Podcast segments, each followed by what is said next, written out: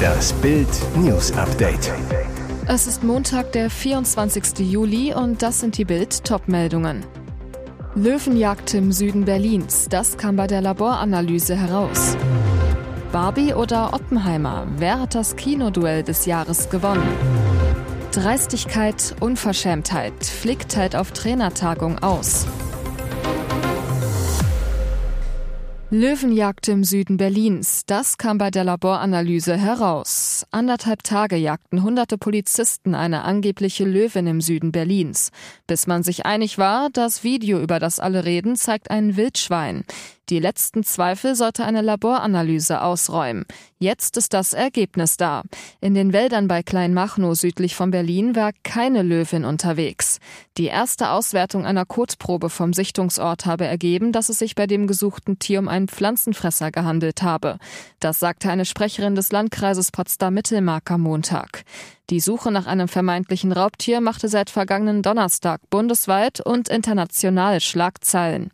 Die Behörden sahen am Freitag keine akute Gefahr mehr und gingen aufgrund der Bewertung von Experten nicht mehr davon aus, dass in der Region eine Löwin unterwegs ist. Suchaktionen auch mit Hubschrauber und Drohnen hatten zudem keinerlei Hinweis auf eine freilaufende Raubkatze gebracht.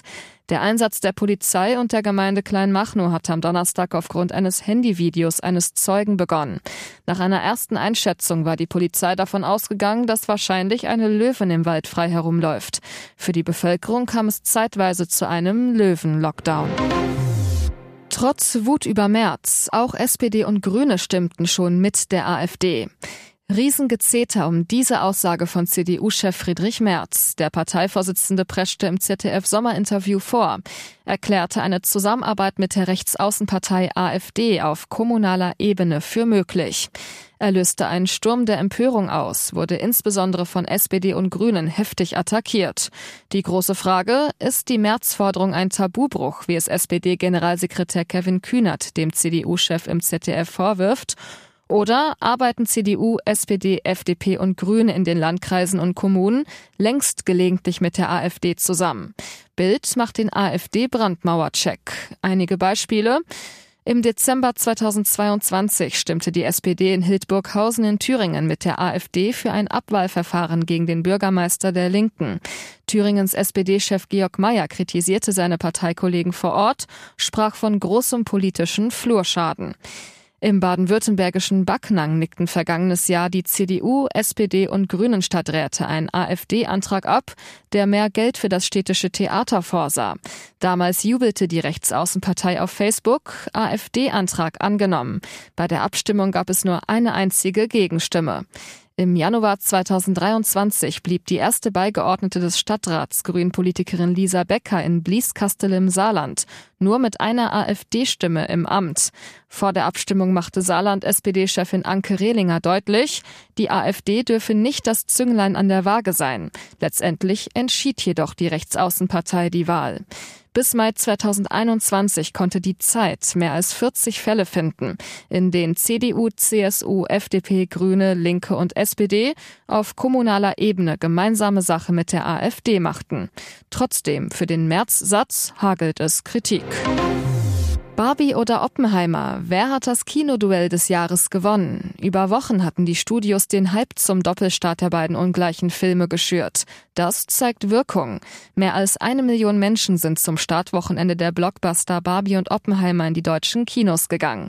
Und der Gewinner ist Barbie. Knapp 619.000 Kinobesucher sahen sich den Film am Startwochenende an, teilt das Marktforschungsunternehmen Media Control in Kooperation mit dem Analyst Comscore am Montag mit. Der Thriller Oppenheimer von Christopher Nolan zog rund 502.600 Menschen in die Kinos. Barbie war damit in Deutschland der zweiterfolgreichste Start, Oppenheimer der dritterfolgreichste des Jahres. Noch mehr Menschen zog nur der Super Mario Bros. Film Anfang April an, knapp 954.000. Der Erfolg des Barbie-Films schlägt auch auf die Börse durch. Mattel-Aktien steigen im vorbörslichen Handel an der Wall Street um knapp 1,5 Prozent. Die Papiere des Filmproduzenten Warner Bros. rücken um gut ein Prozent vor. Über Wochen hatten die Studios mit Erfolg den Hype zum Doppelstart der beiden so ungleichen Filme geschürt. Das Duell wurde scherzhaft als Barbenheimer bezeichnet. Dreistigkeit, Unverschämtheit. Flick teilt auf Trainertagung aus. So deutlich wird unser Bundestrainer selten. Nach den enttäuschenden Auftritten im Juni gegen die Ukraine, in Polen und gegen Kolumbien geriet Hansi Flick massiv in die Kritik.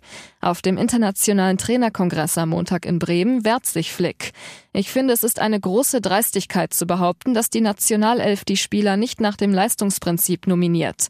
Was haben wir davon, wenn Spieler spielen, die nicht die Leistung bringen können wie ein anderer? Deswegen finde ich es manchmal eine Unverschämtheit, wie man darüber berichtet.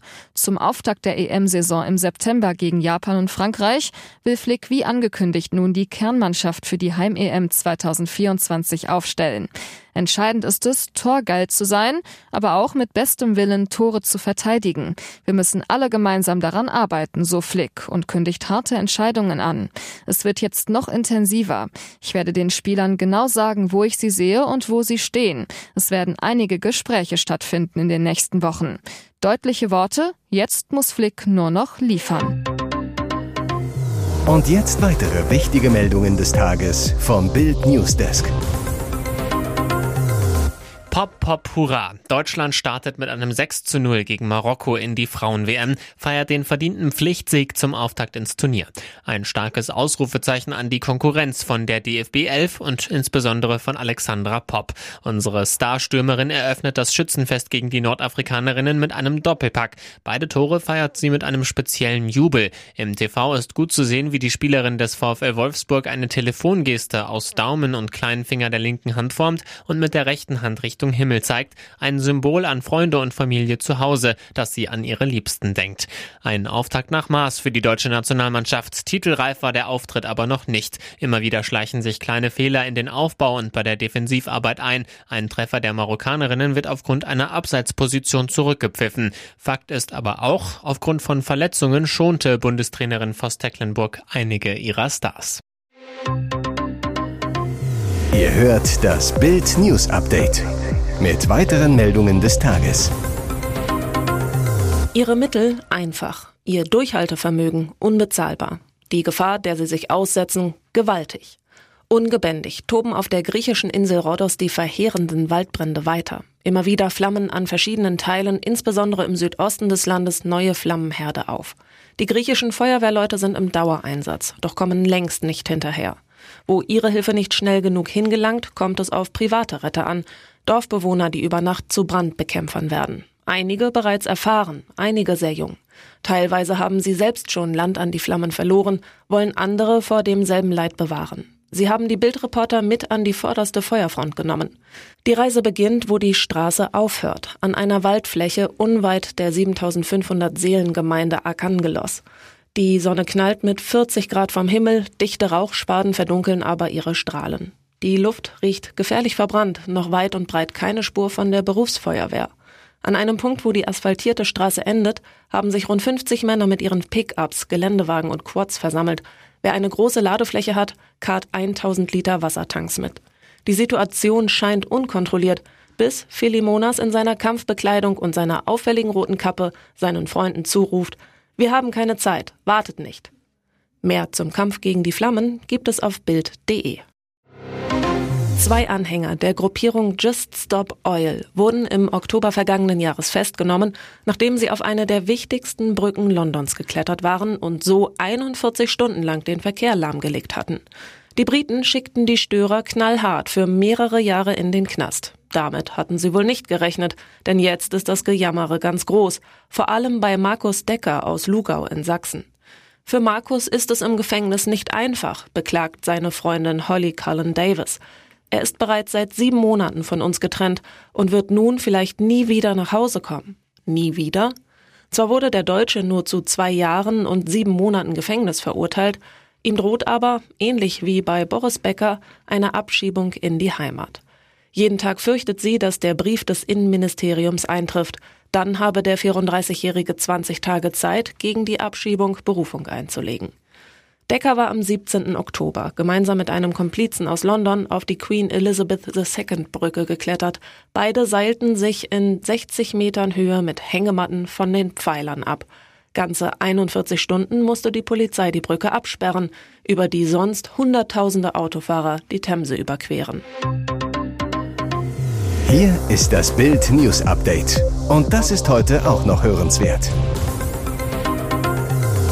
Die konservative Volkspartei Partido Popular hat die Parlamentswahl in Spanien gewonnen. Ihr Spitzenkandidat Fejo beansprucht das Amt des Regierungschefs für sich. Allerdings reicht es auch mit den Rechtspopulisten nicht für eine Mehrheit. Damit wird die Regierungsbildung schwierig werden. Spanien steht eine lange Hängepartie bevor oder sogar eine Neuwahl. PP-Kandidat Alberto Núñez Fejo hat trotz fehlender Mehrheit den Sieg für sich beansprucht. Er wolle versuchen, eine Regierung zu bilden, sagte der 51-Jährige vor tausenden jubelnden Anhängern in der Nacht zum Montag in Madrid. Obwohl sich die PP um 47 Sitze auf 136 Sitze verbessern konnte, reicht es auch mit den 33 Vox-Sitzen nicht zur absoluten Mehrheit von 176 Sitzen. Die rechtspopulistische Vox, mit der Fejo eine Zusammenarbeit nicht ausgeschlossen hat, stellte gleich in der Wahlnacht klar, dass sie in die Regierung wolle. Man werde die eigenen Stimmen nicht verschenken, warnte Vox-Generalsekretär Ignacio Garriga. Die regierenden Sozialisten von Ministerpräsident Pedro Sanchez wurden mit leichten Zugewinnen zweitstärkste Kraft. Für eine Regierungsbildung wären sie auf die Unterstützung weiterer Parteien angewiesen. Jedoch zeichnete sich dafür mit vorläufig insgesamt 172 Mandaten ebenfalls keine Mehrheit ab.